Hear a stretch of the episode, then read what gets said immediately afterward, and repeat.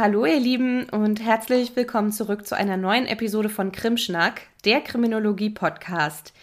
Ich bin Marie und mir gegenüber sitzt wie immer meine Lieblings-Podcast-Partnerin Annelie. Hi. Ja, schön dich zu sehen an diesem besonders kalten Herbsttag. Mhm. Dass ich jetzt darauf reagiere. Scheiß Herbst. Scheiß Kälte. Ich weiß, wie ich dich triggern kann. Ja. ja. Also, ja, genau, das ist ja die alte Diskussion und Annelie und ich haben sie sogar neulich nochmal äh, in Persona geführt, als wir bei mir in Berlin durch einen Park gelaufen sind und äh, haben uns da nochmal ganz genau drüber ausgetauscht. Ja. Und wir kommen immer noch nicht ganz überein, wobei ich finde, ich habe dich zumindest mittlerweile so weit, dass du die goldenen Herbsttage nachvollziehen kannst. Ja, ich glaube auch, wir nähern uns da so ein bisschen an. Oder ich nähere mich dir an. ich bin mittlerweile im Herbst schon echt irgendwie ganz froh, wenn es nicht regnet. Ja. Dann bin ich schon happy. Dann kann ich das auch ein bisschen zumindest genießen. Ja. ja, wir haben uns heute wieder hier eingefunden, weil wir mit euch über was Wichtiges reden wollen. Und zwar waren vermutlich ausnahmslos alle von euch, wirklich alle, wenn ihr nicht unter einem Stein lebt, von der Art Kriminalität schon mal betroffen, über die wir heute reden. Also hört mir zu, bevor ihr protestiert. es geht nämlich um Cyberkriminalität. Was denken jetzt manche vielleicht von euch? Ich bin auch vorsichtig, ich klicke in diesem Internet nichts Fischiges an. Und dazu sage ich, ja, okay, das mag sein, aber ich bin mir sicher, dass nach euch schon mal die Angel ausgeworfen wurde denn ihr glaubt ja wohl nicht wirklich, dass irgendwo ein Prinz sitzt in einem fernen Land, dem es also ein wirklich ernstes Anliegen ist, euch Geld zu schenken und euch all eure Träume zu erfüllen. Ach nicht? Was? Hä? Tut mir leid, wenn ich jetzt eure Träume zerstöre. Oder meine. Oh, ja. Nee, aber mal im Ernst. Cyberkriminalität ist, wie ihr heute sehen werdet, ein unheimlich komplexer und sich immer wieder schnell wandelnder und an neue Gegebenheiten anpassender Kriminalitätsbereich. Und das macht es natürlich auch umso spannender. Mhm. Er ist so komplex, dass wir euch in der heutigen Episode eher einen Überblick über diese Komplexität geben werden und dann möglicherweise in weiteren Folgen noch auf spezifische Aspekte eingehen werden. Mhm. Genau, und ich würde sagen, wir legen auch einfach direkt mal los. Also lehnt euch zurück und macht's euch schon mal bequem. Krimschnack. Der Kriminologie-Podcast.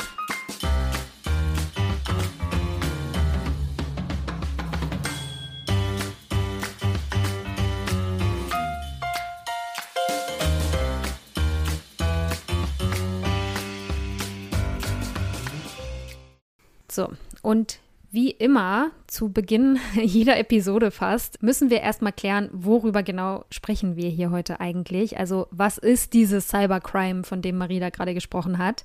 Oder zu Deutsch Cyberkriminalität, was immer noch nicht ganz deutsch ist, aber immerhin deutscher. Und es ist tatsächlich gar nicht so einfach, das zu beantworten. Also wahrscheinlich hatten die allermeisten von euch jetzt gerade irgendeine Idee im Kopf, was damit gemeint ist. Und das ist wahrscheinlich auch schon sehr nah dran. Es gibt da verschiedene Definitionen, die man da so anlegen kann. Und die beiden, die am meisten benutzt werden von ExpertInnen und auch von WissenschaftlerInnen, ist einmal die engere Definition des Begriffs Cyberkriminalität und dann gibt es auch noch eine weitere. Fangen wir mal mit der engeren Definition an. Also Cyberkriminalität im engeren Sinne. Darunter versteht man Straftaten, die es ganz explizit auf Informationssysteme, digitale Daten und Netzwerke abgesehen haben, wo sozusagen das Tatziel eben dieser Bereich ist. Und da kann man zum Beispiel denken an das ganz klassische Hacken, aber auch sowas wie Cyberspionage oder auch Cyberterrorismus fällt da mit rein. Und dann gibt es noch eine Definition, also es ist eher so Cyberkriminalität im weiteren Sinne, die wird auch von den deutschen Behörden meistens angewendet. Und dann versteht man unter dem Begriff alle Straftaten, bei denen moderne Informationstechniken benutzt werden, um eben diese Straftaten auszuüben. Also wo sozusagen das Tatwerkzeug eben diese Cybersachen sind. Und was diesen, ja, diesem Phänomenbereich aber so gemein ist, ist eben einfach, dass es ja, entweder neue Straftaten sind, die einfach durch neue Möglichkeiten begangen werden, also dadurch, dass es eben diese Informationssysteme gibt, dass es diese Datenmengen irgendwo gibt, die man dann hacken kann, die es früher eben so einfach gar nicht gab. Oder dass es eben alte Straftaten sind, also Straftaten, die auch schon seit jeher begangen werden oder schon sehr lange, die mit neuen Mitteln begangen werden, die sozusagen ja in abgewandelter Form begangen werden. Wenn wir jetzt mal so an den guten alten Betrug denken, der jetzt eben einfach durch das Internet und durch Computer und Smartphones einfach nochmal auf andere Arten begangen werden kann. Und das Ganze ist natürlich ganz eng verknüpft mit der Entwicklung des Computers und der Informationstechnologie, ist auch klar. Also dadurch haben sich diese Bereiche eben überhaupt erst entwickelt und auch dieser Phänomenbereich überhaupt erst entwickelt.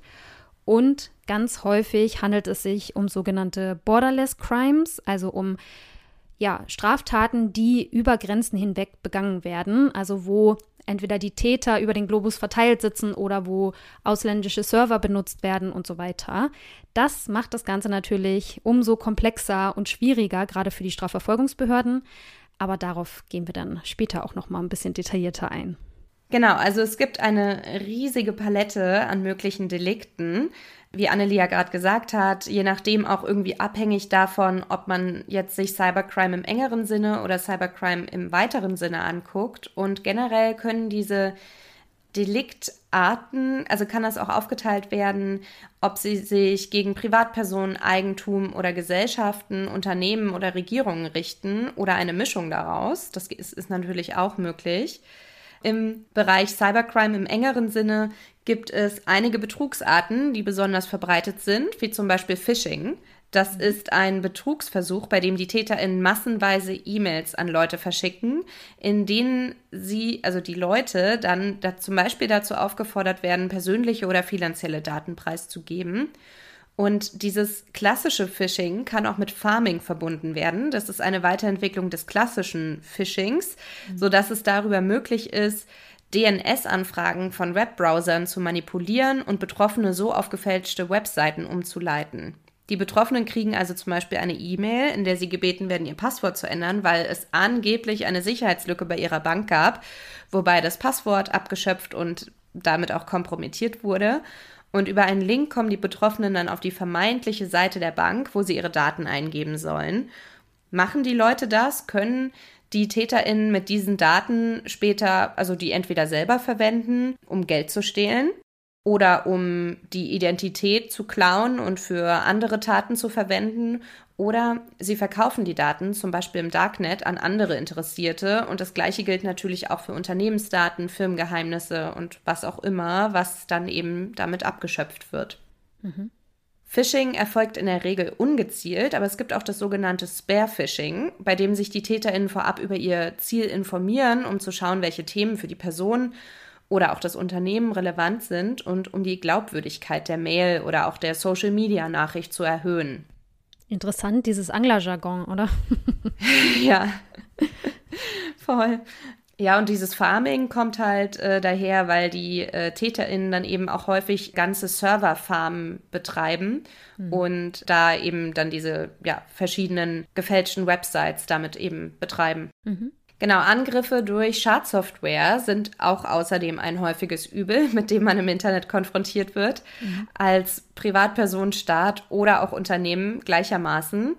Und hier gibt es auch wieder ganz unterschiedliche Arten von Schadsoftwares, die ständig weiterentwickelt werden. Eine Möglichkeit ist zum Beispiel, dass Schadsoftware verwendet wird, um Passwörter oder finanzielle Daten auszuspähen, die dann wiederum verkauft werden können. Eine andere Möglichkeit ist es sogenannte Ransomware, die den PC sperrt, bis man ein Lösegeld an die TäterInnen gezahlt hat oder bis die Polizei den PC wieder freischalten konnte, auf einem PC zu installieren. Mhm. Und hier geht es dann eben dementsprechend ganz konkret um Erpressung von Geld. Es gibt aber auch im Bereich Cryptojacking Botnet-Software, die sich heimlich installiert und dann unauffällig im Hintergrund des Rechners aufhält und dort die Rechenleistung des PCs nutzt, um Kryptowährungen zu schürfen. Mhm. Da gab es 2017 mal eine Software, die die Kryptowährung Monero geschürft hat im Hintergrund. Ich weiß nicht, inwieweit das jetzt gerade noch aktiv ist. Mhm. Okay. Und das hat man praktisch nicht gemerkt auf dem eigenen Rechner, dass da im Hintergrund sowas läuft. Nee, das ist dann im Zuge des WannaCry-Skandals aufgefallen. Das ist ja eine Schadsoftware gewesen, die Hacker der NSA entwendet hatten und die dann damit über 200.000 Computer in sehr, sehr vielen Ländern infiziert haben und damit eben auch weltweit viele große Unternehmen lahmgelegt hatten. Mhm. Unter anderem auch 16 Krankenhäuser in Großbritannien oder auch Blitzer in, in Australien. Mhm. Und dabei ist aufgefallen, dass diese Software, die Monero sozusagen im Hintergrund gemeint hat, die hatte eine Sicherheitslücke geschlossen, sodass WannaCry sozusagen nicht mehr auf diesen Rechnern installiert werden konnte. Mhm. Und das fand ich halt irgendwie auch ganz interessant, wie dann die einzelnen Betrugs- oder Erpressungs- oder was auch immer, diese einzelnen Schadsoftwares sich sozusagen gegen andere dann irgendwie auch wieder abschirmen. Die kommen sich gegenseitig in die Quere. ja, genau, weil es ging ja sozusagen bei diesem Cryptojacking dadurch, dass die Rechenleistung des PCs geschützt wird, damit umso mehr Rechenleistung für die Schürfung der Kryptowährung genutzt werden kann. Und mhm. deshalb, mhm. genau, war da dann eben so, ein, so eine Blockierung gegen andere Malware scheinbar mit drin. Und ja, fand ich irgendwie ganz witzig. Mhm, ja. Interessant. Ja, Glück im Unglück quasi. Naja, und manchmal wird auch angegriffen, um Daten zu beschädigen oder unwiederbringlich zu löschen. Das war zum Beispiel mal bei der Verfolgung des Hacker-Kollektivs Anonymous-Thema. Da habe ich mal eine Doku gesehen. Mhm. Da hatte ein Anwalt entsprechend Beweise gegen bestimmte Personen gesammelt und innerhalb eines Nachmittags wurde quasi alles gelöscht, was er zu ihnen hatte. Oh. Äh, und er hatte es irgendwie auch nur digital, das meiste. Und ja, das war blöd für ihn. Mhm. Sowas, sowas ist mir mal bei meiner Masterarbeit passiert, aber nicht durch äußeres Zutun, aber dass plötzlich alles weg war. Oh nein. also ich kann es nachempfinden, aber gut. Ja. Genau, und bei Angriffen durch Schadsoftware geht es auch manchmal darum, die Ausführung des Betriebssystems zu verhindern oder die Hardware zu beschädigen. Und es kommt dann aber ganz auf die Art des Virus an, mit der ein PC oder ein, sagen wir mal, ein Endgerät, ein technisches Endgerät infiziert wird.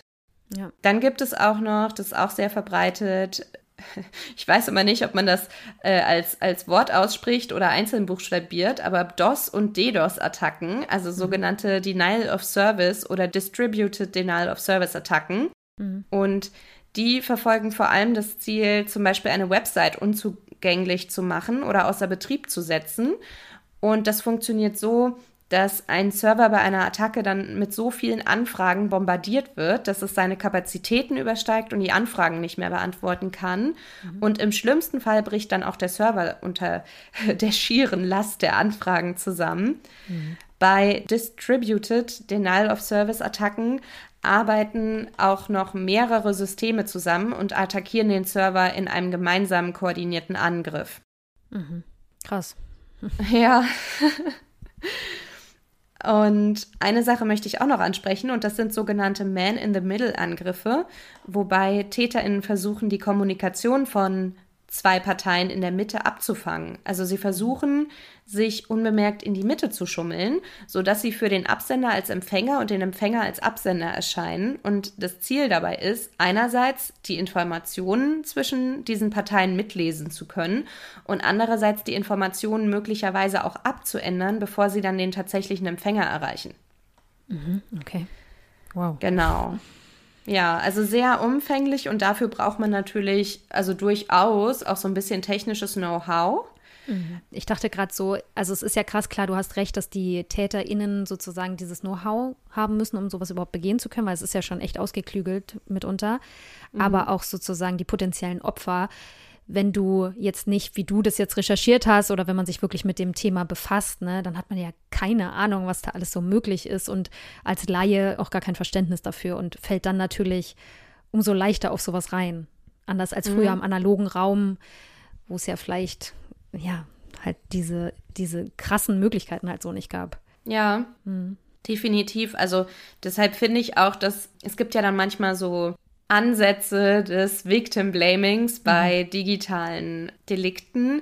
Und ich muss halt sagen, nee, also würde ich nicht zustimmen, dass man dann halt zu dusselig war oder so, mhm. weil das halt schon klug gemacht ist, was da, also ja, das wird ja immer weiterentwickelt und angepasst und also wirklich auf täuschend echt gemacht. Und wie gesagt, manchmal äh, recherchieren die TäterInnen dann auch extra, um sozusagen das alles noch glaubwürdiger zu machen. Und es wird auch häufig dabei mit Emotionen gespielt, um irgendwie noch so eine Dringlichkeit zu erzeugen und Angst um das Geld der vermeint mhm. oder der möglichen Opfer.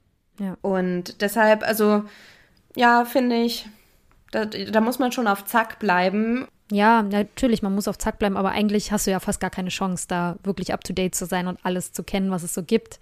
Mhm. Es ist dann einfach, man muss, also eigentlich sozusagen bleibt dir nur übrig im Netz so vorsichtig zu sein und so viel Vermeidungsverhalten an den Tag zu legen oder auf alles sehr, sehr skeptisch zu reagieren, dass du, ja, aber es ist ja auch, also mhm. es, ja, ist mir mhm. jetzt gerade noch mal so richtig bewusst geworden. Ja, tatsächlich. Ähm, da kommen wir ja sicherlich nachher auch noch mal ja. dazu. Aber äh, Vermeidungsverhalten spielt eine große Rolle, um sich sicher im Netz zu verhalten, auf jeden Fall. Ja.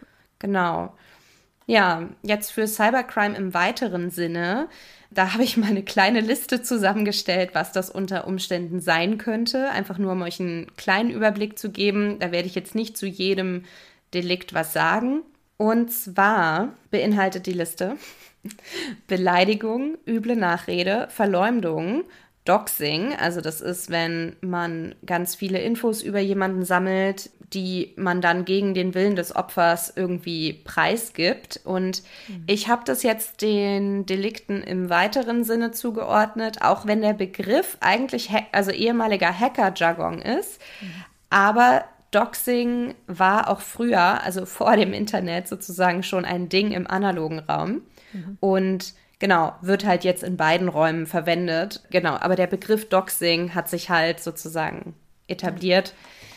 Cybermobbing, da haben wir ja letztens schon mal drüber gesprochen, Volksverhetzung, Waffenhandel, Handel mit Betäubungsmitteln oder auch illegaler Kunst und Antiquitätenhandel, illegales Glücksspiel, Warenbetrug, Verstöße gegen das Urheberrecht sind ja jetzt auch gerade im Kommen, weil ja jetzt einfach gerade so ein Riesendurchbruch mit den ganzen AIs, also den künstlichen Intelligenzen, erzielt worden ist dieses Jahr. Genau, das stellt uns alle vor neue Herausforderungen.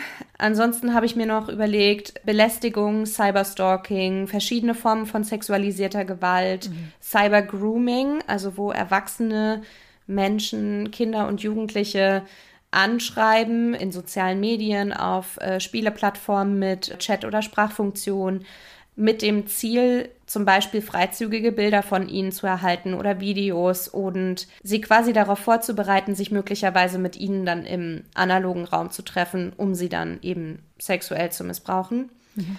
Ja, Missbrauchsdarstellungen an Kindern oder Jugendlichen oder von Kindern und Jugendlichen stehen natürlich auch mit auf der Liste. Also sowohl das Herstellen als auch das Anbieten oder Besitzen sind ja strafbar. Mhm.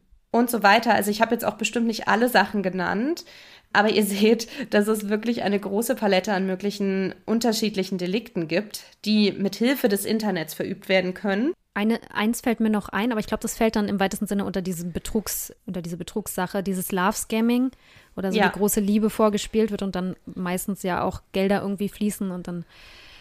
Stimmt. Da gibt es doch diese Apps, wo dann Leute irgendwie dafür bezahlt werden, dass sie Leute zum Antworten ja. bringen. Ja, gut, das auch noch, stimmt, das gibt es auch noch. Aber ich meine eher dieses, wo die sitzen meistens im Ausland und dann werden oft ältere Leute irgendwie angesprochen auf diesen ja, auf Facebook oder gibt es ganz unterschiedliche Sachen und dann wird so eine Liebesbeziehung aufgebaut und dann wird gesagt, ja, ich hatte gerade einen ganz schlimmen Unfall, du müsstest mir ganz dringend Geld mhm. überweisen und so. Also diese Sachen. Aber du hast recht, ich glaube, es gibt auch so Plattformen, so Dating-Plattformen, die mhm. auch da so eine Art Betrug begehen, weil sie dann Leute mhm. sozusagen mhm. dafür bezahlen. Ja. ja. Da, da, haben wir doch auch mal jemanden kennengelernt, ja. der das als äh, Studentenjob gemacht hat. Ich wollte es gerade nicht sagen, genau, ja. Und ich dachte, er hat den Schuss nicht gehört.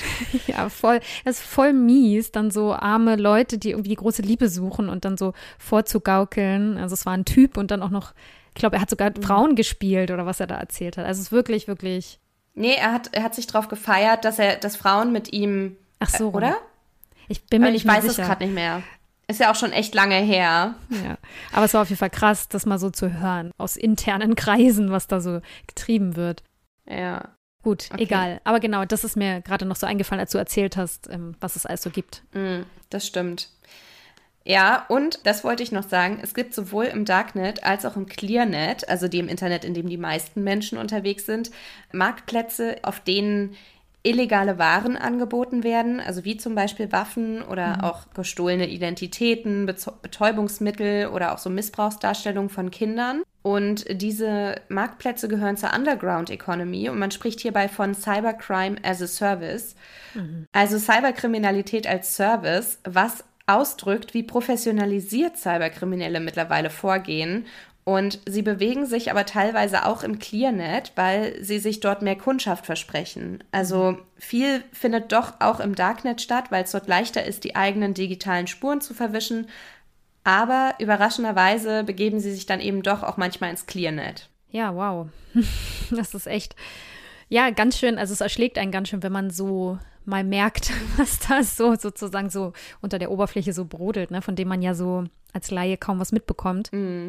Und man merkt einfach, dass in dem Bereich, weil als ich dir gerade zugehört habe, ist mir das nochmal so aufgefallen, ist, also diese Anglizismen oder überhaupt, wenn einem Englisch nicht so vertraut ist, hat man teilweise echt Schwierigkeiten und so, weil es ist ja alles, was so mit Cyberkriminalität zu tun hat, ne, Phishing und Software und allem, allem möglicher Kram, diese Bezeichnungen sind immer alle Englisch eigentlich. Da gibt es eigentlich nichts Eingedeutschtes, oder? Wir haben da keine deutschen Begriffe für. Ja, oder auch die Programme haben ja dann häufig, also hier ne, WannaCry oder was weiß ich, die haben ja, ja, einfach dann englische Begriffe. Und was ich auch noch dachte, das ist mir besonders bei diesen DOS- und DDoS-Attacken aufgefallen. Ich kannte das zwar, aber wenn man eben jetzt irgendwie auch mal an die ältere Generation denkt, dann ist es ja für die sowieso schon mal schwierig nachzuvollziehen, warum Daten nicht einfach schlecht werden oder was das Internet überhaupt ist irgendwie, wie es sein kann, dass man sich jetzt, dass ich jetzt hier in Berlin sitze und du in Hamburg und wir hier trotzdem unsere Aufnahme machen können und sowas. Verrat doch nicht alles. Na gut, oder dass man an zwei unterschiedlichen Orten halt miteinander reden kann. Ja, ja. Und wie soll man denn dann verstehen, oder jetzt auch bei Farming, dass man dann da irgendwie diese DNS-Anfragen von Webbrowsern manipulieren kann und dass das dann dazu führt, dass man auf eine gefälschte Website kommt. Genau, also ja, du hast schon recht. Also gerade so ältere Leute, wie gesagt, allein das mit dem Englischen, du verstehst ja teilweise die Begriffe dann schon gar nicht und ähm, dann sozusagen das, was dahinter steckt. Aber dafür muss man nicht unbedingt alt sein. Ich check die Sachen auch nicht unbedingt. Ich glaube, ich wäre auch ein leichtes Opfer für viele Cyberkriminelle. Aber das ist schon echt krass.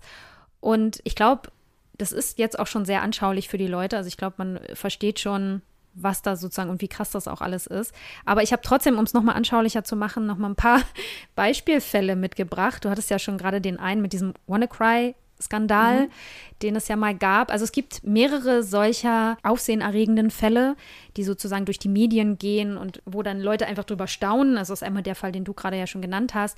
Und dann gab es auch noch so einen Fall, jetzt nur als Beispiel, da gibt es auch so eine Liste, ich tue euch die mal in die Show Notes, der zehn größten Cybercrime-Fälle aller Zeiten. Das ist schon krass, was da so gelaufen ist.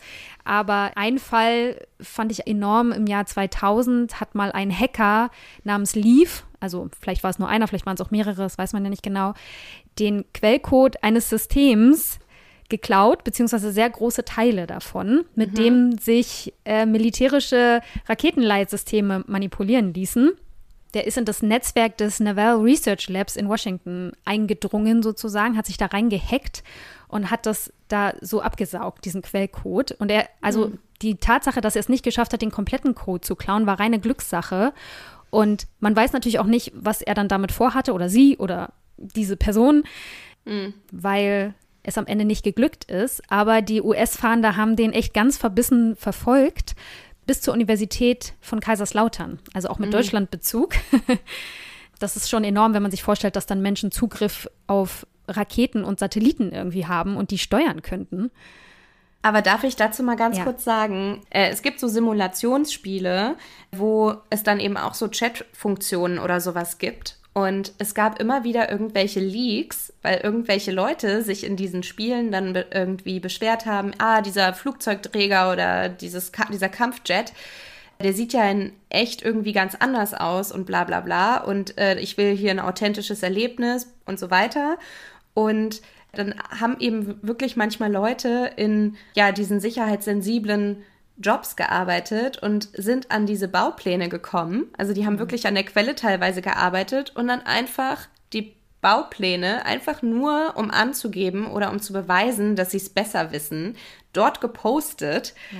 Ich suche da noch mal einen Link raus und packe das auch in die Show Notes, weil das war, das habe ich, glaube ich, dieses oder letztes Jahr habe ich einen sehr langen Artikel dazu gelesen mhm. und dachte mir, wie blöd sind Menschen eigentlich. Aber das ist natürlich auch eine Gefahr, weil auf die Art natürlich dann auch Staatsgeheimnisse verraten werden, einfach nur weil Leute cool sein wollen. Also ja, das ist schon, da fällt mir gerade noch ein anderer Fall ein.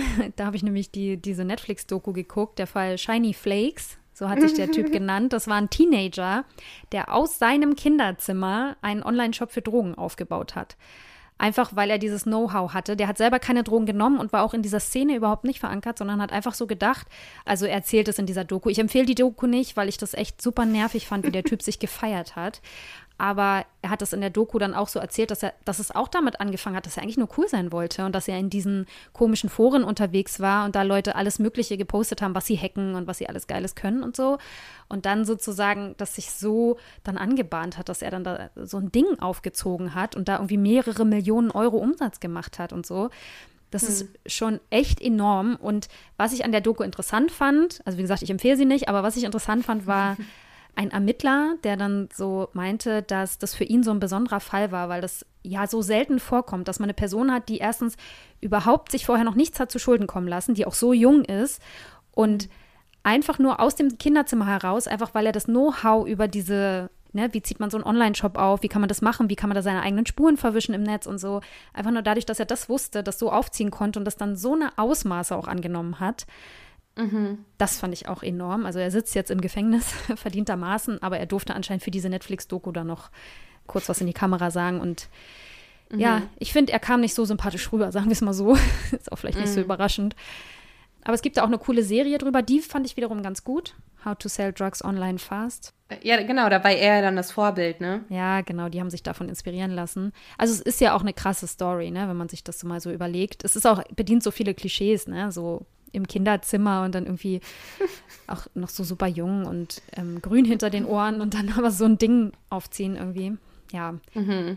Und er ist ja letztendlich aufgeflogen, weil er zu bequem geworden ist und ein paar Fehler gemacht hat, was den Versand angeht. Wo ich so dachte, ich meine ja gut für die Ermittler und Ermittlerinnen, weil ich habe ja vorhin schon mal gesagt, dass es dann halt auch wirklich schwierig wird für die, mhm. gerade wenn die dann irgendwie den Tor-Browser und VPN verwenden und was weiß ich ja, irgendwie wissen dann, also weiß die Polizei, klar, so schwierig das manchmal ist, dann im Netz zu ermitteln, gerade im Darknet. Irgendwann machen die Leute Fehler und wähnen sich in Sicherheit und dann mhm. können sie halt doch ja. Schlüsse auf sie ziehen. Ich glaube, gerade der Typ, er hat sich dann in diesem Interview da in dieser Netflix-Doku auch so ein bisschen über die Polizei lustig gemacht und meinte so, ja, das haben die eh nicht hinbekommen und so. Und der eine Ermittler meinte dann auch so, ja, kann er sich ja jetzt drüber lustig machen, aber am Ende des Tages haben wir ihn halt gekriegt. Ne? Und ich meine, ja. recht hat er. Und natürlich, der wurde großkotzig wahrscheinlich und so. Und mhm. ähm, ich glaube, das ist oftmals so, weil gerade in dem Fall fand ich das eben auch so interessant, wie die Ermittler erzählt haben, wie schwierig das war, einfach weil er einen ausländischen Server schon allein benutzt mhm. hat. Dass das sozusagen das schon so schwierig gemacht hat, da überhaupt dahinter zu kommen und so. Obwohl genau. auch er ja nicht im Darknet operiert hat. Das heißt, dieser Shop war ja mhm. über Google zu erreichen. Das ist ja auch nochmal mhm. so krass. Und ähm, ich glaube, das Wort krass habe ich heute so oft benutzt. Das ist, das ist ja auch nochmal richtig bemerkenswert. Ja, voll das Scheißwort. Das ist auch nochmal richtig doll. Ja, genau. Mhm. Und aber ein anderer Bereich, in dem das eben, also dieses Fehlermachen der Leute, die dann alle möglichen Spuren im Netz sonst verwischen, aber an irgendeiner Stelle dann häufig Fehler machen, ist auch der Bereich, den hast du schon angesprochen, der Kinderpornografie. So heißt das mhm. im Gesetz. Besser mhm. sollte man sagen, Missbrauchsdarstellung von Kindern, wie wir mittlerweile gelernt haben. Yep. Und in dem Bereich mhm. passiert ja auch ganz, ganz viel. Ich werde dazu nachher auch mhm. noch mal, wenn wir über die Strafverfolgung sprechen, also gerade was mhm. so international da auch so an Kooperationen passiert, Da ist mhm. ja sozusagen im Hintergrund ganz viel, was da läuft.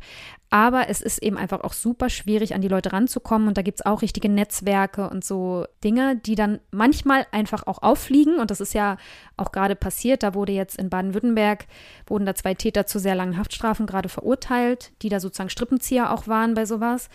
Das ist, glaube ich, was, was Strafverfolgungsbehörden sehr beschäftigt, dieser Bereich, weil es halt auch so eine, ja, so eine enorme Straftat auch ist.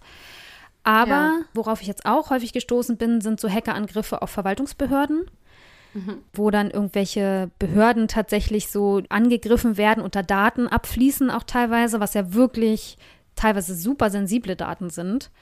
Wenn wir jetzt mal so Einwohnermeldeämter oder auch irgendwelche personenbezogenen Daten, die ja wirklich, ja, sehr mhm. schützenswert sind eigentlich und sehr sensibel. Und mhm. ein Phänomenbereich, den hast du schon angesprochen mit dem nigerianischen Prinzen.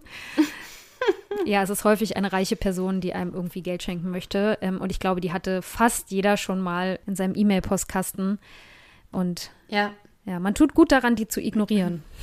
Mhm. Definitiv. Also ich hatte früher eine E-Mail-Adresse, die war besonders beliebt bei diesem ja. Prinzen. Ich habe auch da hab eine. ich häufig Post bekommen. Ja. Die E-Mail-Adresse habe ich aber mittlerweile nicht mehr. Ich bin mittlerweile ganz clever. Ich habe ja so eine ganz alte E-Mail-Adresse, die hat auch noch einen richtig peinlichen Namen. Die würde ich mhm. niemals jemandem geben. Aber auf Websites, wo ich mir nicht so sicher bin, also wo man so seine E-Mail-Adresse eintragen soll und wo man sich nicht so ganz sicher ist, was da so, wie sicher das alles ist, ja. nehme ich immer diese E-Mail-Adresse und ich kriege wirklich die Phishing-Mails und diese ganzen komischen, dubiosen Mails also zu 80 Prozent auf diese Mailadresse. Ja. Das ist eigentlich ja. ganz gut. Weißt du, was ich jetzt manchmal kriege? Ich kriege irgendwelche komischen äh, Tagungseinladungen immer von der gleichen Person. Okay. Also immer von der gleichen Adresse und ich bin mir aber sicher, dass das keine Tagungen sind und ich oh das höchst dubios. Was denn dann? nee, also ich weiß nicht, wahrscheinlich ist es auch sowas. Ich soll einfach auf den Link klicken, aber ich habe mhm. halt also mein Programm noch nicht gut, gut genug geschult, dass es das als Phishing-Versuch erkennt. Mhm.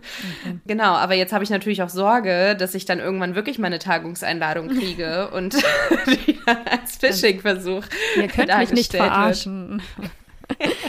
Ich komme nicht zu dieser Tagung. Aber das ist ja auch perfide, weil ja dann irgendwie auch klar ist, irgendwo in irgendeiner Schmiede von solchen Sachen, dass du interessiert bist an Tagungen, weißt du? Weil das ja schon was ist, also was dich grundsätzlich interessiert und wo du ja auch hingehst und so. Das heißt, sind mhm. ja Mails, die du wahrscheinlich öffnen würdest und so. Das ist ja schon krass. Jetzt habe ich schon wieder krass gesagt.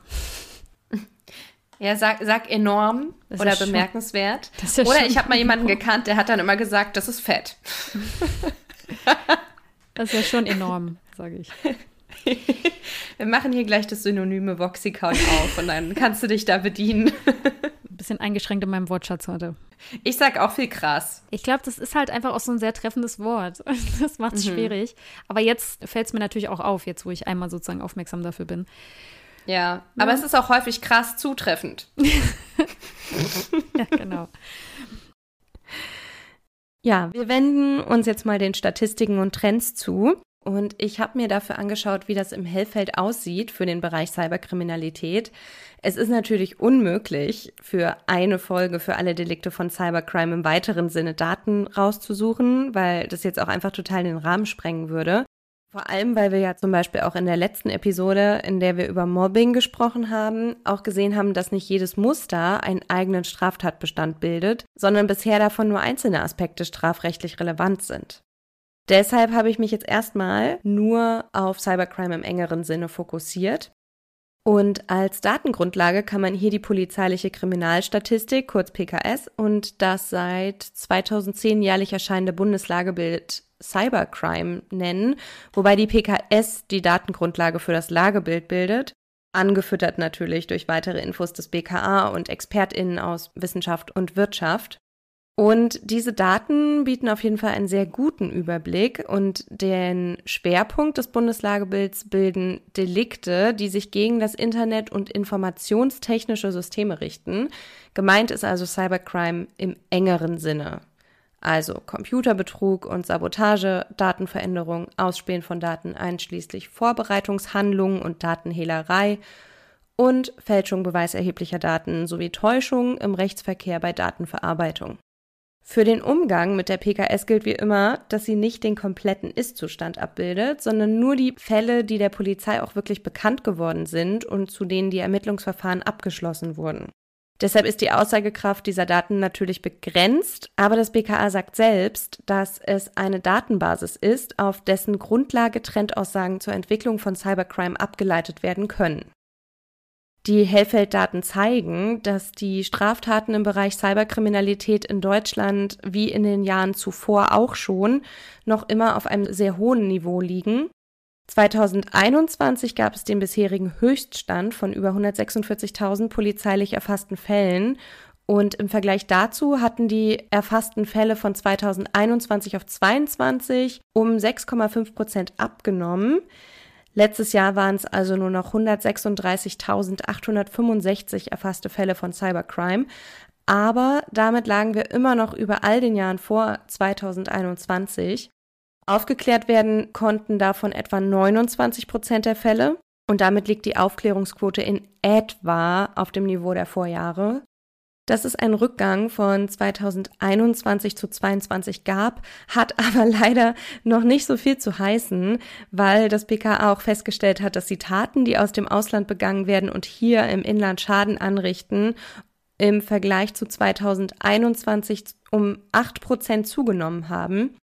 Und eigentlich werden in der PKS ja keine Straftaten erfasst, die aus dem Ausland ins Inland verübt werden oder im Inland verübt werden. Deshalb wird die PKS im Lagebild auch Inlands-PKS genannt.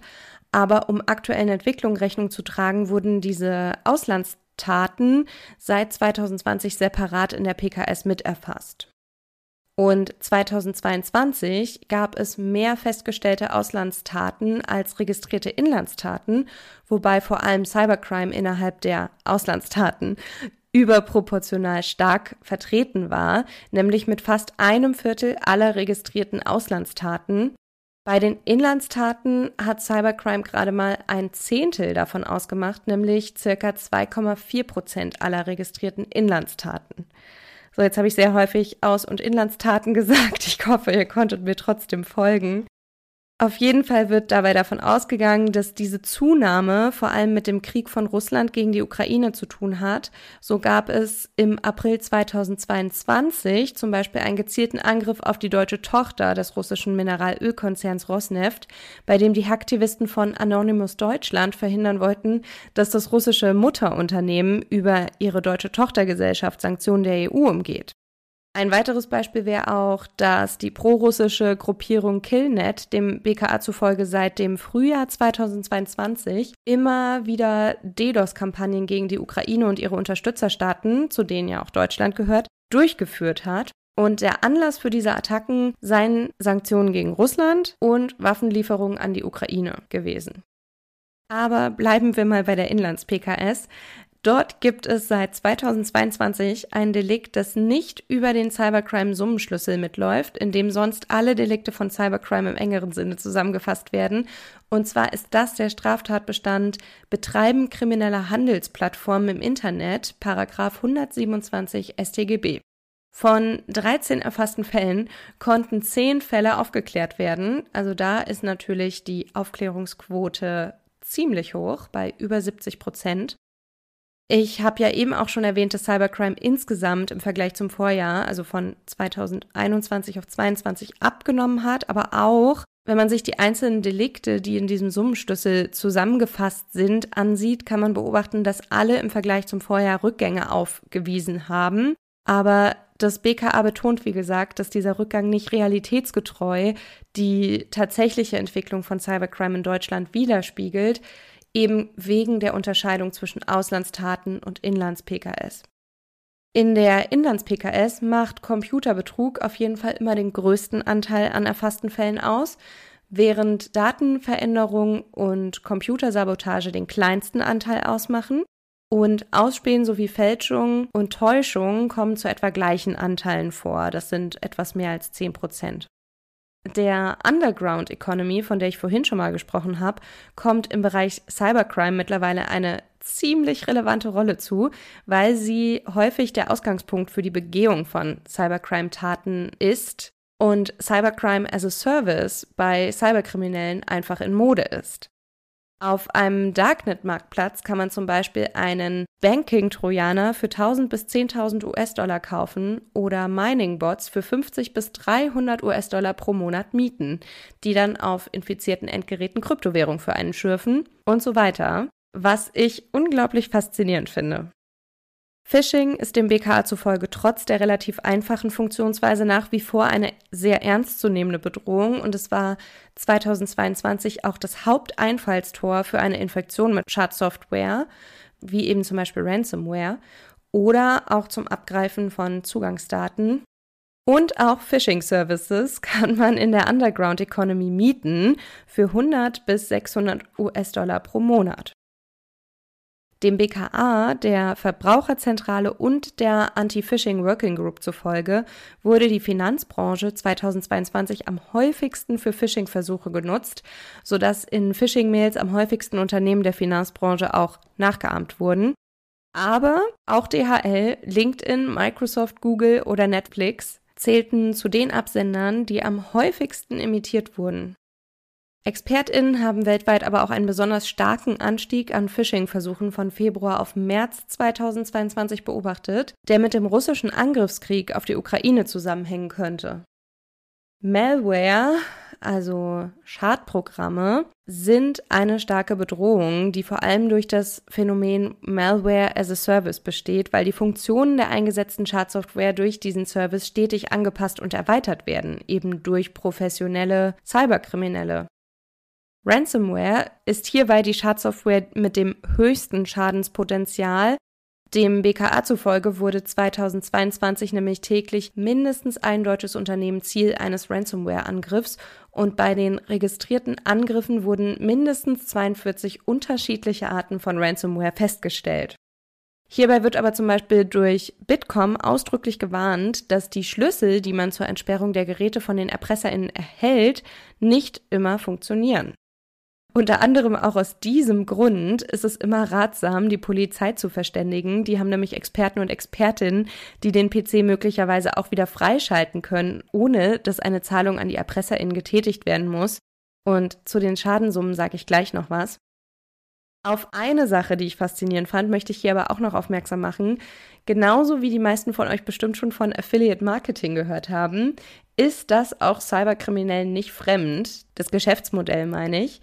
Denn Ransomware as a Service ist längst ein Geschäftsmodell, bei dem Ransomware-EntwicklerInnen den Einsatz der Schadsoftware an Affiliates vermieten, die dann die Angriffe durchführen und bei Gelingen einen Anteil des erpressten Lösegelds bekommen.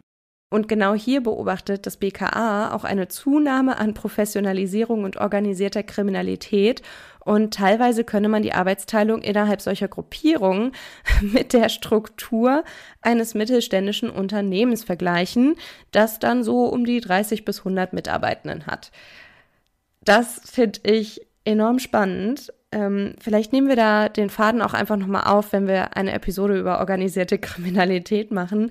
Darüber könnte ich, also könnte man nämlich noch richtig viel recherchieren und erzählen und wahrscheinlich auch diskutieren. Aber erstmal mache ich noch mit den weiteren Cyberattacken weiter. DOS, aber vor allem auch DDoS-Attacken waren 2022 ein weiterhin beliebtes Werkzeug von Hacktivisten. ExpertInnen gehen davon aus, dass der siebenprozentige Rückgang, den man von 2021 auf 2022 festgestellt hatte, vor allem mit der Zerschlagung des Darknet-Marktplatzes Hydra Market und dem Abschalten von ca. 50 DDoS-as-a-Service-Diensten in Zusammenhang stand, sodass sich das innerhalb der ersten Jahreshälfte von 2022 bemerkbar gemacht hat, weil einfach weniger DDoS-Services zur Verfügung standen. Die DDoS-Angriffe dauerten 2022 im Schnitt 53 Minuten. Der längste gemessene Angriff dauerte sogar fünf Tage lang an. Aber aus Daten von den IT-Dienstleistern DTAG und Link11 geht hervor, dass der Trend zu kürzeren Attacken hingeht. Also mittlerweile dauern diesen IT-Dienstleistern zufolge drei Viertel der Attacken weniger als fünf Minuten an. Und dafür arbeiten Cyberkriminelle aber daran, diese Attacken effizienter zu gestalten, sodass die Angriffe eben dennoch eine höhere Erfolgswahrscheinlichkeit haben. Der Vorteil von kurzen Angriffen ist für die Kriminellen, dass IT-Systeme auf Schwachstellen überprüft oder andere Cyberattacken verschleiert werden können und dass auf die Art schneller ein kritisches Volumen erreicht werden kann, das Systemstörungen herbeiführt. 2022 war so ein kritisches Volumen schon nach 55 Sekunden erreicht. 2021 dauerte es noch dreimal so lang, also die Dauer nimmt ab, aber die Qualität nimmt zu. Was es auch noch gibt, sind digitale Angriffe auf Geldautomaten, aber die sind in Deutschland seit 2019 sehr stark zurückgegangen, weil hier scheinbar eine gute Zusammenarbeit aus Geldautomatenherstellern und Finanzinstituten besteht. Und deshalb gab es 2022 nur vier Angriffe mit Blackbox und keine festgestellten Netzwerkattacken oder Jackpotting mit Malware. Das ist jetzt natürlich die digitale Seite, die ist top. An dem Schutz vor Geldautomatensprengungen müssen wir in Deutschland allerdings noch arbeiten, habe ich gehört. Und eine weitere Sache, die man beobachten konnte, ist, dass es seit Ende 2022 eine Zunahme an Attacken auf Bildungs- und Forschungseinrichtungen gegeben hat. Zum Jahresende 2022 war der Bildungssektor einer Auswertung des IT-Dienstleisters Checkpoint zufolge der Sektor, der weltweit am häufigsten von Malware-Angriffen betroffen war. Dabei wurde am häufigsten auch Ransomware eingesetzt, was zu ganz unterschiedlichen Ergebnissen geführt hat, wie zum Beispiel Verzögerungen von Lehrveranstaltungen oder Immatrikulationen, also Einschreibungen. Aber es wurden auch personenbezogene Daten geklaut und es gab Störungen von Hochschulwebsites. Das vorrangige Ziel ist dem BKA zufolge aber dabei vermutlich, an sensible Daten zu kommen, insbesondere an Forschungsergebnisse, von denen sich Cyberkriminelle eben hohe Gewinne bei Verkauf versprechen. Also die Täterinnen fokussieren sich scheinbar nicht mehr nur hauptsächlich auf den Finanzsektor. Und ich würde sagen, da wird es auf jeden Fall interessant, welche Daten wir nächstes Jahr zu 2023 erhalten werden. So, und jetzt kommen wir nochmal zu den Schäden. Die finanziellen Schäden von Cyberkriminalität sind in der Regel hoch und können für viele auch existenzbedrohend sein. Einer Bitkom-Studie zufolge beliefen sich die Schäden durch Cyberkriminalität für deutsche Unternehmen im Jahr 2022 auf 202,7 Milliarden Euro, was etwa doppelt so hoch ist wie noch 2019 und etwa viermal so hoch wie noch 2017. Und Bitkom zufolge ging es bei diesen Angriffen auf Unternehmen vor allem um Diebstahl, Attacken auf die IT-Infrastruktur sowie um Entwenden von Patenten und Patentdatenbanken, die dann anderweitig eingesetzt wurden, was einen hohen Schaden erzeugt hat. Bei einer globalen Studie von Cuffware, einem Cybersecurity-Unternehmen, kam auch raus, dass etwa 41 Prozent der erpressten Unternehmen die Lösegelder bezahlt hätten und im Schnitt ging es dabei um eine Lösegeldsumme von, haltet euch fest, 276.619 US-Dollar. Im Vorjahresvergleich seien die durchschnittlichen Lösegeldforderungen um 35 Prozent angestiegen, wobei sich die Lösegeldforderung aber auch an der Zahlungsfähigkeit der Unternehmen in der Regel orientiert. Deshalb liegt der Fokus in diesem Bereich auch überwiegend auf großen zahlungsfähigen Unternehmen, aber mittelständische Unternehmen und auch kleine Unternehmen sind natürlich trotzdem nicht dadurch entwarnt. Der Crypto Crime Report hat für 2022 festgestellt, dass Cyberkriminelle auf die Art um die 457 Millionen US-Dollar eingenommen hätten, bezogen auf festgestellte Lösegeldzahlungen auf Kryptowallets von Ransomware-Akteuren. Interessanterweise ist die Schadenssumme bei Erpressungen mit gestohlenen oder verschlüsselten Daten von 2021 auf 2022 aber um über 50 Prozent zurückgegangen. Das könnte Bitkom und dem Crypto Crime Report zufolge aber daran liegen, dass Unternehmen immer seltener bereit sind, die Erpressungssummen zu zahlen. Die Bereitschaft dazu hat nämlich seit 2019 stetig weiter abgenommen. Einen großen Impact auf Schadenssummen hatten 2022 weiterhin Umsatzeinbußen durch Verlust von Wettbewerbsvorteilen oder auch Imageschäden bei Kunden oder Lieferanten bzw. negative Medienberichterstattung. Ich nehme an, infolge des Angriffs. Und während Bitkom zufolge etwa zwei Drittel der befragten Unternehmen mit einem Cyberangriff innerhalb des nächsten Jahres rechnen würden, würde sich nicht einmal die Hälfte von ihnen dafür gut gerüstet fühlen. Etwa die Hälfte der befragten Unternehmen schätzte einen Angriff als möglicherweise existenzbedrohlich ein. Und an dieser Stelle will ich auch nochmal sagen, dass es unbedingt wichtig ist, eine Opferwerdung auch anzuzeigen, weil die Polizei diese Informationen braucht, um das aktuelle Lagebild zu erstellen, einen Überblick zu bekommen und auch um die derzeitigen Strategien zur Bekämpfung von Cybercrime verbessern zu können. Und für die armen Kriminologen, die ganz händeringend Daten zu diesen Phänomenbereichen suchen. Genau, ja. vergesst, vergesst uns Datenkraken nicht. Ja, genau. Aber das Gute ist, neben den Hellfelddaten haben wir ja auch immer zumindest so ein paar Dunkelfelddaten. Und in dem Bereich haben wir da tatsächlich auch was. Also, es ist so, dass wir wahrscheinlich ein sehr großes Dunkelfeld im Bereich Cyberkriminalität haben, was ja zu großen Teilen einfach an der Anzeigebereitschaft der Menschen liegt. Das zum Beispiel wissen wir aus der BKA-Studie, denn auch das BKA, also das Bundeskriminalamt, ist darauf gestoßen, dass die Hellfelddaten alleine und auch diese Bundeslagebilder, diese Auswertungen nicht reichen, sondern das BKA macht da mittlerweile eigene Dunkelfeldbefragungen, die sogenannte SKIT-Befragung, so nennt sich das.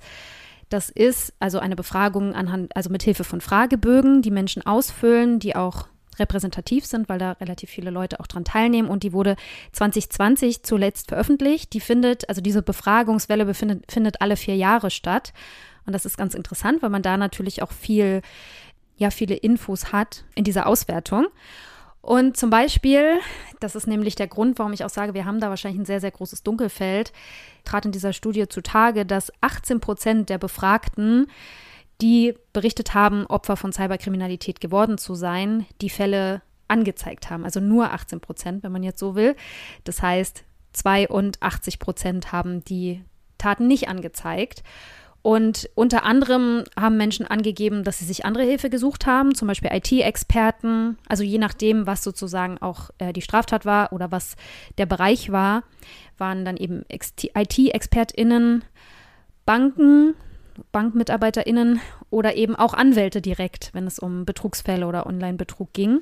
Weil, also Menschen haben dann eben angegeben, entweder weil sie der Meinung waren, dass sie in dem Bereich von der Polizei nicht ernst genommen werden würden, dass die Polizei vielleicht die Kompetenzen nicht hat und dass die Aussicht darauf, dass so ein Strafverfahren wirklich Erfolg hat, aus ihrer Sicht zumindest nicht so besonders hoch war und sie sich deswegen dann eben eher andere Hilfe gesucht haben oder auch gar keine Hilfe. Also ganz viel ist dann sozusagen auch ganz unter den Tisch gefallen und gar, wurde gar nicht dann weiter beachtet oder ja, verdrängt, keine Ahnung. Das sind aber so mögliche Gründe, die genannt wurden. Und in dieser Dunkelfeldbefragung wurde dann auch deutlich, dass das, was am meisten von den Menschen im Bereich Cyberkriminalität angegeben wurde, Dinge waren wie Waren- und Dienstleistungsbetrug online, Missbrauch persönlicher Daten, Infizierung mit Computerviren und Cyberangriffe auf das Online-Banking. Und man merkt schon, in dieser Befragung ging es natürlich um Cyberkriminalität gegen Privatpersonen. Und das hätte ich vielleicht am Anfang noch sagen sollen, aber ich sage es jetzt. Es ist tatsächlich noch schwieriger, irgendwie Daten zu bekommen, wenn es um Unternehmen, Banken, Behörden oder Regierungen geht, die natürlich ganz oft auch von diesen Cyberkriminellen ins Visier genommen werden. Das passiert natürlich häufig, also das kann man sich zumindest denken, aber gerade diese mhm. Organisationen oder Staaten oder wie auch immer, die haben natürlich wenig Interesse daran, dass da viel nach außen dringt, weil dadurch natürlich auch Schwachstellen mhm. offenbart werden. Da gibt es ganz sicher, bin ich mir ziemlich sicher, interne Untersuchungen und auch Analysen und sozusagen Präventionsmaßnahmen, aber das dringt eben nicht nach außen. Deswegen beziehe ich mich jetzt in beiden Dunkelfeldstudien, aus denen ich jetzt ein bisschen erzähle, auf Cyberkriminalität gegen Privatpersonen. Das ist eben das, was erhoben wurde. Mhm. Genau, das sind sozusagen so die Bereiche, die am häufigsten genannt wurden. Und wenn es um die Prävalenz geht, also um die Häufigkeit, wie häufig kommt das jetzt eigentlich vor, dann geht aus der BKA-Studie hervor, dass, also Menschen wurden gefragt, in den letzten zwölf Monaten, wie häufig sind sie da Opfer von Cyberkriminalität geworden. Und da waren es durchschnittlich 13,5 Prozent der Leute, die gesagt haben, in den letzten zwölf Monaten ist mir sowas passiert ähm, ein paar mehr Männer als Frauen. Also so, da ähm, waren Männer etwas mhm. häufiger Opfer als Frauen. Und zusätzlich zu dieser BKA-Studie, die ist jetzt aus dem Jahr 2020, wie gesagt, da kommt die nächste, kommt dann erst wieder. Ähm, gab es aber auch noch eine Dunkelfeldstudie vom Kriminologischen Forschungsinstitut Niedersachsen. Das ist uns ja mittlerweile sehr bekannt, weil wir sehr häufig auch Studien von denen zitieren, weil es natürlich auch eine sehr große Forschungseinrichtung in Deutschland ist, in unserem Bereich. Mhm. Und auch die haben Studien durchgeführt zum Thema Cybercrime gegen Privatpersonen, zuletzt 2022.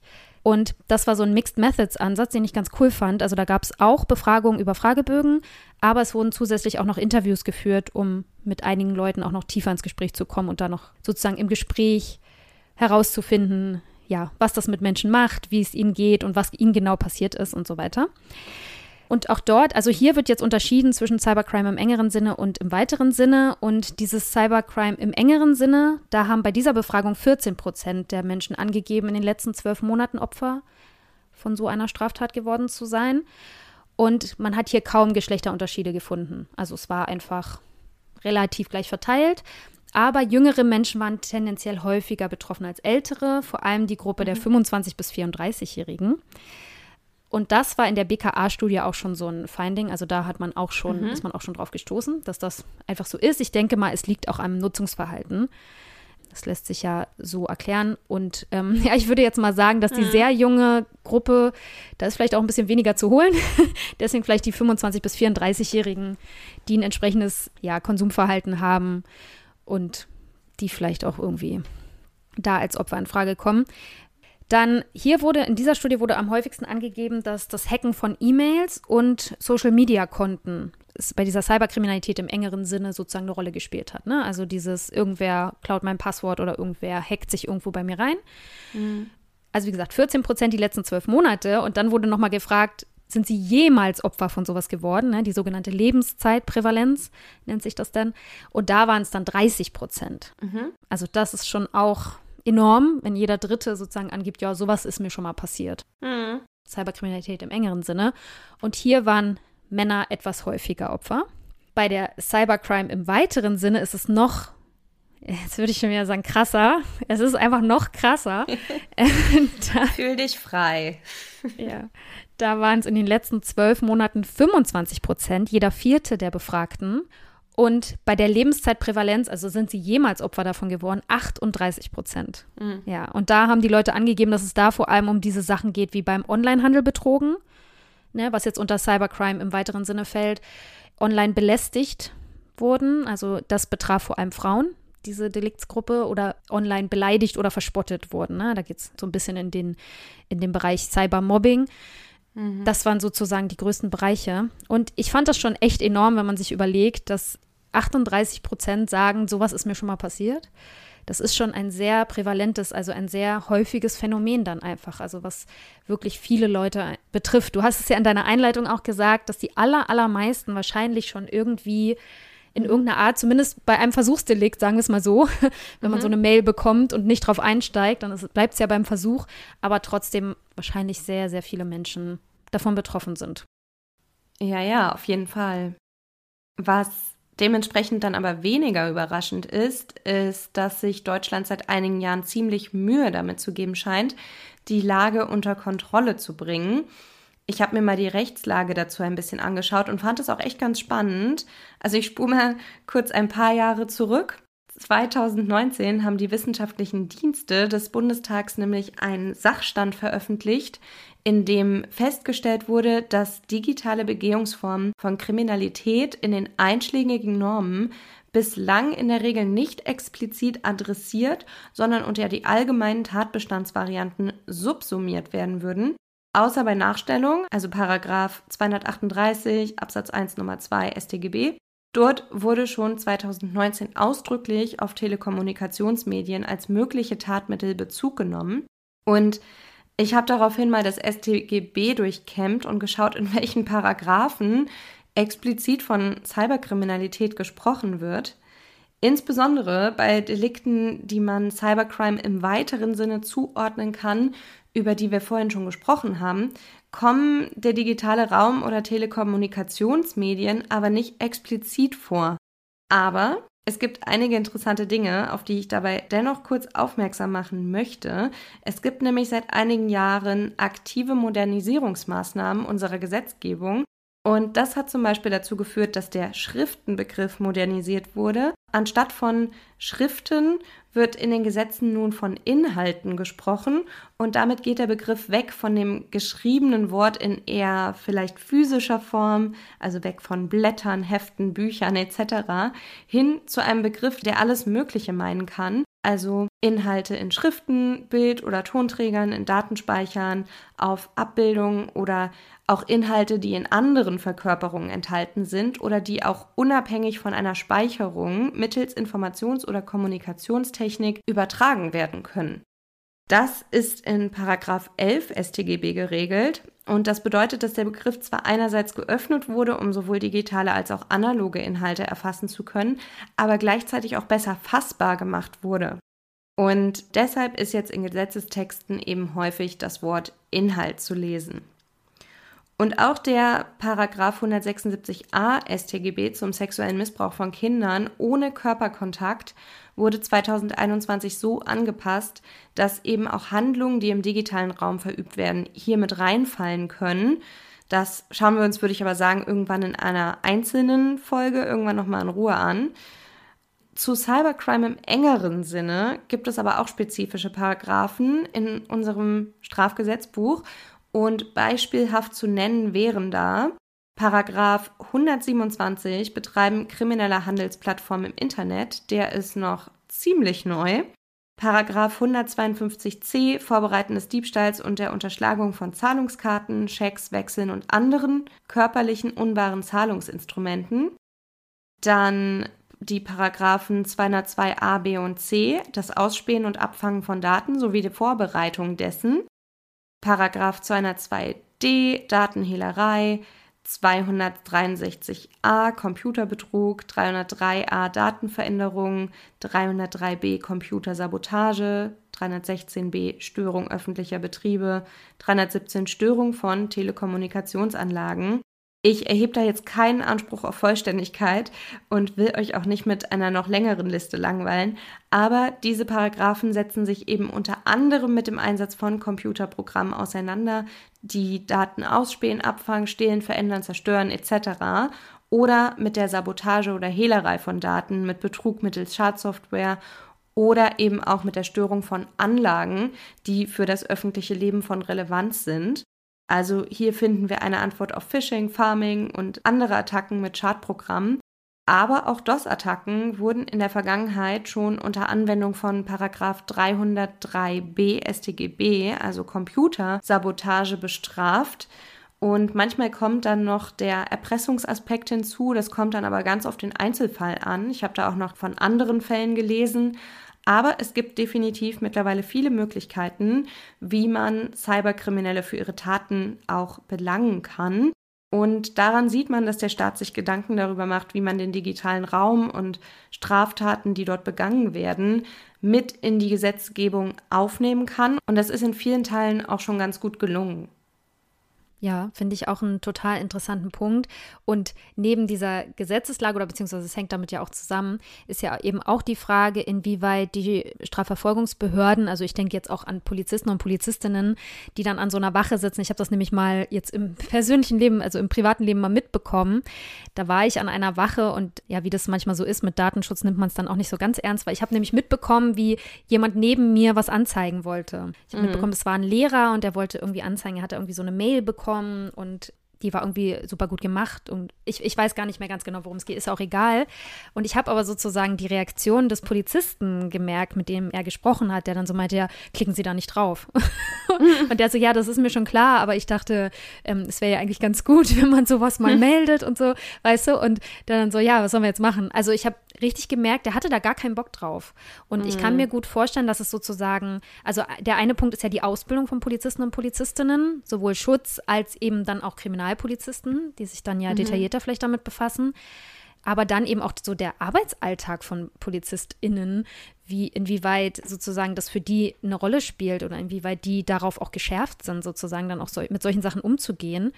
Ich glaube, das ja. ist was, da könnte man vielleicht auch noch mal ein bisschen genauer nachhaken, wie das genau passiert und was da so der aktuelle Stand ist. Und ja, voll. Ja. Aber auch dafür sind natürlich moderne Regelungen für die Ermittlungsarbeit notwendig. Also nicht nur die Schulung, da hast du natürlich total recht, aber die rechtlichen Maßnahmen, die die Polizei ergreifen kann, müssen auch auf die aktuellen technischen Entwicklungen angepasst werden. Und tatsächlich finde ich, dass auch in diesem Bereich innerhalb der letzten Jahre noch ganz schön nachgeschärft wurde. Das kann man zum Beispiel besonders deutlich in der Strafprozessordnung sehen, der STPO. Also wir reden ja hier im Podcast immer sehr viel über das Strafgesetzbuch, das StGB, aber die StPO ist ein Gesetzestext, der beinhaltet, nach welchen Vorschriften ein Strafverfahren durchgeführt werden darf.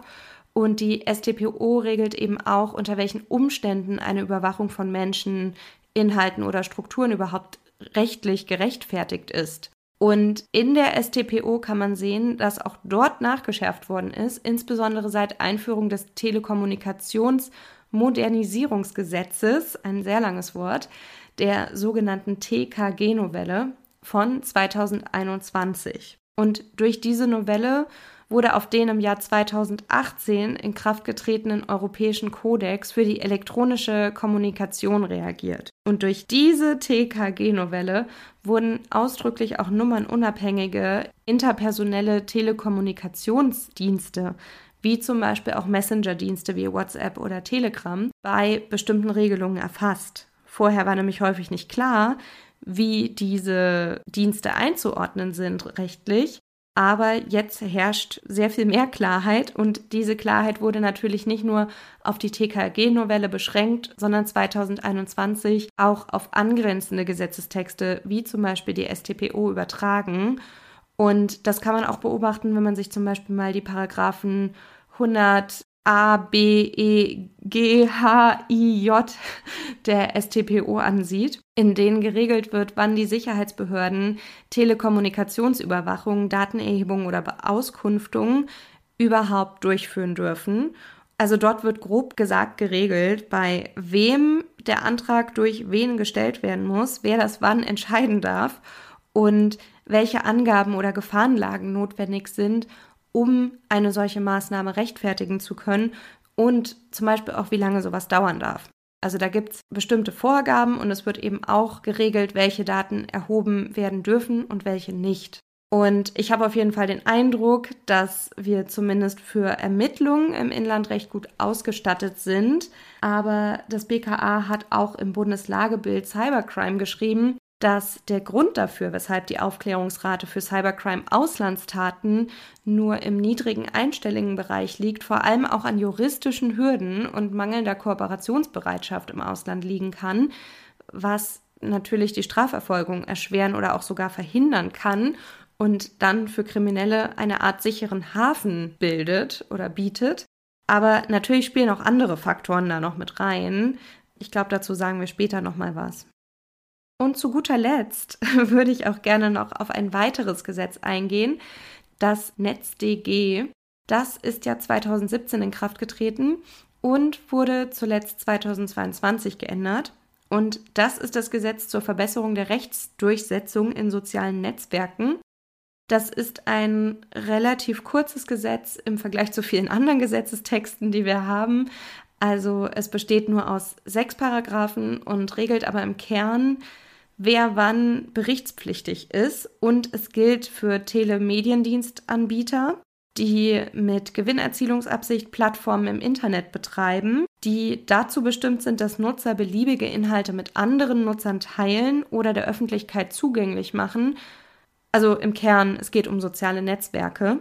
Und dieses Gesetz, das NetzDG, regelt dann zum Beispiel auch, welche Plattformen nicht als soziale Netzwerke gelten, nämlich zum Beispiel Plattformen mit journalistisch-redaktionell gestalteten Angeboten, die vom Diensteanbieter selbst verantwortet werden oder auch Plattformen, die zur Individualkommunikation oder zur Verbreitung spezifischer Inhalte bestimmt sind. Also all die Sachen sind, finde ich, richtige Schritte in die richtige Richtung, weil dadurch bestimmte Begriffe nochmal stärker definiert wurden, was eine Strafverfolgung auf jeden Fall erleichtert. Hm, ja, ich glaube, genau, da muss man als Gesetzgeber eben auch up-to-date bleiben und auch diese Sachen abbilden. Und ich habe jetzt so nach meiner Recherche das Gefühl und nach allem, was ich so gehört habe, auch von PraktikerInnen, dass eben gerade dieses in die Pflicht nehmen von Plattformbetreibern so ein wichtiger Knackpunkt ist, dass eben gerade für Strafverfolgungsbehörden der Zugang zu solchen Daten eben total wichtig ist und dass da diese Plattformbetreiber eben so Gatekeeper sind, ne? also so Schlüsselfiguren, die da eben Zugang ermöglichen können und das, glaube ich, mittlerweile auch deutlich mehr tun, als sie es vielleicht in der Vergangenheit getan haben. Voll. Und es gibt ja auch in diesen sozialen Netzwerken eben auch so eine Beschwerdefunktion. Irgendwie, wenn man rechtswidrige Inhalte zum Beispiel sieht, dann kann man das ja melden. Und diese Anbieter sozialer Netzwerke, die im Kalenderjahr mehr als 100 Beschwerden über solche Inhalte erhalten haben, sind jetzt, also seit 2017, äh, eben verpflichtet, einen deutschsprachigen Bericht über den Umgang mit Beschwerden über rechtswidrige Inhalte auf ihren Plattformen zu erstellen. Mhm. Und das war halt vorher nicht der Fall. Und da konnten sie sozusagen das, also konnten sie machen, was sie wollten damit. Und insofern ist das ja. jetzt ja eben auch gut, dass man sie, wie du sagst, eben wirklich in die Pflicht nimmt. Ich habe da auch einen super spannenden Vortrag zu gehört von einem Staatsanwalt, der mir unter anderem auch ein gutes Buch danach empfohlen hat. Der hat nämlich davon berichtet, wie die, also da ging es um Hass und Hetze im Netz. Also es ging mhm. vor allem um so Hasskommentare, die sozusagen diese äh, Staatsanwaltschaft, der er angehört, ich sage jetzt nicht, wo er hingehörte, die die sehr stark in den Blick nehmen wollen und auch schon nehmen und deswegen auch sehr eng mit diesen Betreibern zusammenarbeiten. Und ich fand total interessant, er hat nämlich erzählt, dass ein Netzwerk da besonders schnell ist, auch in der Kommunikation, mhm. was mich ähm, auch sehr überrascht hat. Ich kann jetzt leider nicht sagen, welches, mhm. weil es ist natürlich auch nicht so ratsam, auch Kriminellen mhm. irgendwie sowas mit an die Hand zu geben, zu sagen, macht's mal über dieses Netzwerk nicht, die arbeiten sehr eng mit der Polizei zusammen. Deswegen sage ich das jetzt nicht, aber es war wirklich also auch so mal aus Sicht der Strafverfolgungsbehörden, wie wichtig das ist und wie hilfreich das auch ist, wenn es da wirklich eine gute Zusammenarbeit gibt und wenn man dann mhm auf Betreiber stößt, die das mhm. auch ernst nehmen. Und sie müssen es ja mittlerweile auch ernst nehmen, wie du gerade ja schon gesagt hast. Genau, weil sie haben nämlich auch laut Paragraph 3a mhm. eine Meldepflicht mhm. und müssen diese Beschwerden über rechtswidrige Inhalte eben auch melden. Sie müssen die auch entfernen oder den Zugang sperren und sie müssen mhm. sozusagen auch dem Bundeskriminalamt die Verfolgung von Straftaten ermöglichen. Mhm. Und ähm, dieser Staatsanwalt hat unter anderem mal nachskizziert, wie schwierig das auch mitunter ist, wenn es zum Beispiel, also jetzt beim Thema Hasskommentare, das haben wir jetzt noch gar nicht angesprochen vorher, aber das ist natürlich auch was, was zum Thema Cybercrime gehört, weil es ja ganz häufig im Netz stattfindet oder ja, zu einem überwiegenden Teil. Und da ist es tatsächlich so, dass diese ähm, Netzwerkbetreiber das also entweder melden sie es selber, aber ich glaube, das kommt gar nicht so häufig vor, aber die Strafverfolgungsbehörden treten an sie heran, sie haben das und das gesehen und dieser User hat das geschrieben mhm. und dann wollen sie Informationen zu diesem User. Teilweise haben diese Netzwerkbetreiber ja auch nicht viele Infos, weil wir haben keine Klarnamenpflicht. Das heißt, im Prinzip müssen die Leute ja nicht ihre echten Namen angeben und machen es auch häufig nicht. Aber dann gibt es da eine E-Mail-Adresse, mit dem sich die Leute anmelden. Und dann tritt man an diesen E-Mail-Betreiber heran und sagt, die, äh, diese und diese E-Mail-Adresse, wer ist das, was habt ihr dazu für Daten? Und dann gibt es manchmal noch eine andere E-Mail-Adresse, mit der sich die Leute dann dort bei dieser E-Mail-Adresse registriert haben und so. Und dann irgendwann stößt man auf PayPal und fragt da mal nach, diese mhm. E-Mail-Adresse ist bei euch hinterlegt, wie äh, so. Und irgendwann mhm. stößt man dann auf Bankdaten und dann irgendwann hat man einen Namen. Und mhm. das, ich fand das so enorm mal zu sehen, also was das auch für ein Arbeitsaufwand ist. Ne? Das ist ja wirklich enorm. Und wie man darauf angewiesen ist dann auf die Zusammenarbeit. Ja, voll. Ja, und das ist auch nur ein Punkt, wenn man so will. Also die Strafverfolgung in Deutschland ist natürlich zentral für uns hier in Deutschland noch wichtig, aber gerade in diesem, in diesem Phänomenbereich bleibt das ja häufig nicht dabei. Ich hatte ja gesagt, es sind Borderless Crimes, also grenzüberschreitende Straftaten, zumindest häufig. Und neben etwaigen Gesetzeslücken, die es da vielleicht auch noch gibt und so Graubereiche und so, die vielleicht auch noch nicht so gut geschärft sind, wie du ja gerade schon meintest, und die beschränkten Mittel auch der Strafverfolgungsbehörden ist eben auch ein großes Problem, diese internationale Vernetzung der TäterInnen in vielen Bereichen. Dass es eben einfach so ist, dass Täter, das habe ich ja vorhin schon gesagt, zum Beispiel internationale Server benutzen, was es sehr schwierig macht, die Verfolgung, je nachdem, in welchen Ländern diese Server sind. Dann, dass Täter einfach über Grenzen hinweg kooperieren und so weiter. Also das sind eben einfach große Punkte und da müssen Strafverfolgungsbehörden international zusammenarbeiten. Deswegen gucken wir uns jetzt mal an, wie funktioniert das eigentlich. Mhm. Und es gibt internationale Vernetzung und auch konkrete gemeinsame operative Maßnahmen, zumindest zwischen bestimmten Ländern. Dann gibt es dann auch so bilaterale Abkommen. Das ist, glaube ich, so ein Punkt, der ist durchaus wichtig. Ich packe euch da mal eine Liste von solchen Abkommen in die Show Notes. Fand ich ganz interessant, mit welchen Ländern Deutschland da so kooperiert. Auch da wieder muss man natürlich ein bisschen gucken. Auch da will man ja Tätern jetzt nicht unbedingt, nicht unbedingt auf die Spur bringen, aber also es ist schon auch sehr umfangreich. Dann gibt es sowas wie auch Entsendung von Verbindungsbeamten. Also da gehen dann deutsche Beamte, man nennt die dann Embedded Agents in andere Länder oder aus anderen Ländern kommen auch mal Agents dann hierher. Es gibt so internationale Austauschveranstaltungen zu bestimmten Phänomenbereichen und so Best Practice Models, wo man dann auch voneinander lernt. Das fand ich super interessant. Dann gibt es, und das ist zumindest für uns hier in Europa ein sehr wichtiger Punkt, die sogenannte Cybercrime Convention oder auch Budapest Konvention genannt. Das ist so ein völkerrechtliches mhm. Abkommen des Europarates vom, aus dem Jahr 2001. Es wurde auch nochmal ergänzt später. Und da gibt es dann, also mit den unterzeichnenden Mitgliedstaaten, das sind einige, gemeinsame Konzeptentwicklungen, also macht man sich gemeinsam Gedanken, wie man Dinge angehen kann und auch gemeinsam bewältigen kann. Also so Maßnahmen zur Verbesserung der internationalen Zusammenarbeit und ebenso solche Punkte wie Provider in die Pflicht nehmen, was man sozusagen auf EU-Ebene ja noch besser machen kann als in den einzelnen Nationalstaaten. Und dann haben wir bei uns in Europa ja auch Europol. Das kennen wahrscheinlich die meisten. Das ist sozusagen so eine europäische Polizeidienststelle, wo so bestimmte Fäden einfach zusammenlaufen, die sozusagen als Ansprechpartner für die nationalen Polizeien dienen. Und die haben beispielsweise auch so ein Analysetool entwickelt namens Serious and Organized Crime Threat Assessment, also SOCTA genannt. Und dann gibt es auch noch Interpol, das ist sozusagen international, also über die europäischen Grenzen hinweg, so ein Zusammenschluss.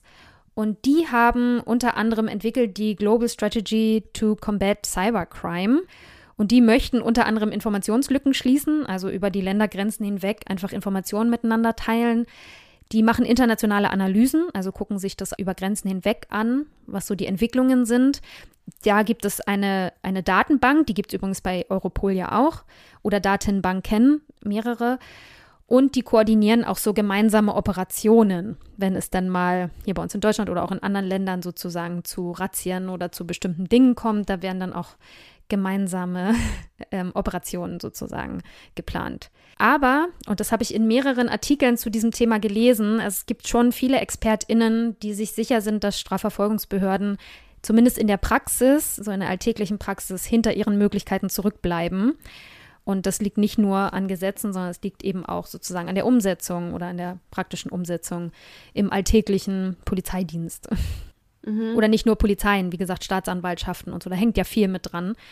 Wobei ja die Polizei, also äh, jetzt mal quasi, um nochmal eine Lanze auch für die Polizei zu brechen, also die passen schon ihre Ermittlungsmethoden ja durchaus irgendwie an die neuen Methoden von den Cyberkriminellen auch mhm. immer wieder an. Also ich habe da so von dem, was ich gelesen habe, durchaus auch das Gefühl, als sei das so eine Art ähm, Katz- und Maus-Spiel, wo dann immer das Trikot immer mal mhm. durchgetauscht wird, irgendwie, wer jetzt Katze und ja. wer Maus ist.